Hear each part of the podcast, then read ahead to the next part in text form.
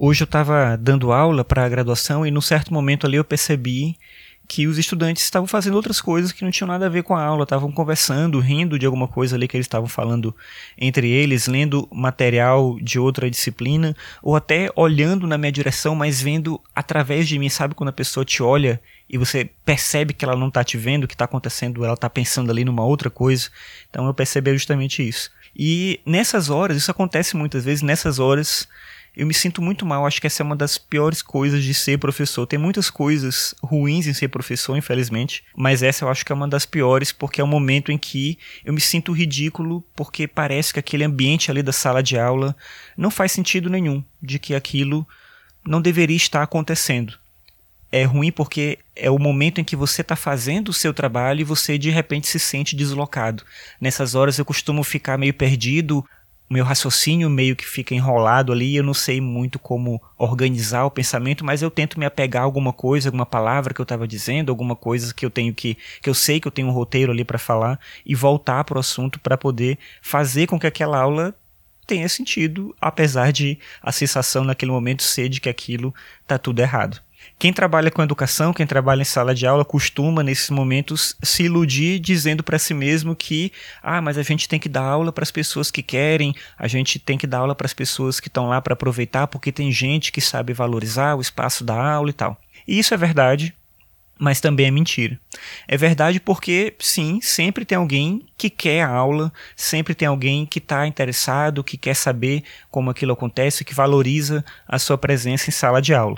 Mesmo nos meus piores dias, eu acho que eu nunca acreditei que realmente eu não estava falando para ninguém.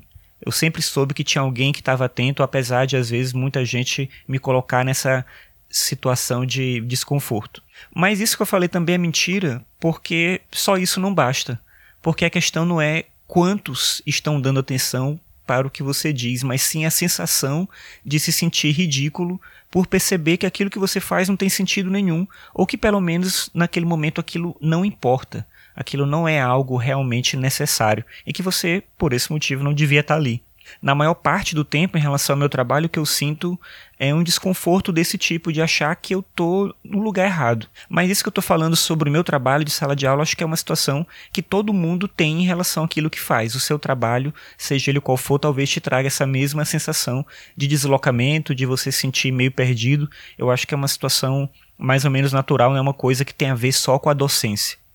O que eu acho que é talvez mais difícil na docência, porque a gente tende a acreditar que a docência é algo realmente importante, onde você faz algo que é necessário, onde você procura ali gerar empatia, conectar pessoas e quando você se percebe que você é só mais uma pessoa fazendo seu trabalho sem que as outras pessoas se importem com o que você faz, aquilo ataca você de uma forma muito direta. Eu sei que existem coisas boas na docência e eu valorizo tudo isso, eu respeito o meu trabalho, eu tento fazer o meu trabalho da melhor forma possível e vou continuar fazendo ele da melhor forma que eu conseguir, entregando o melhor que eu puder.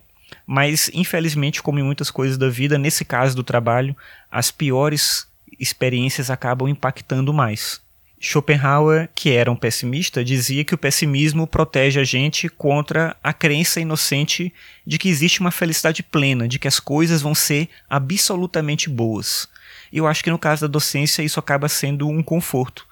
Como não vai ter nenhuma aula perfeita, então as minhas aulas também não são tão ruins assim. Mesmo eu falando para ninguém, mesmo as pessoas olhando através de mim.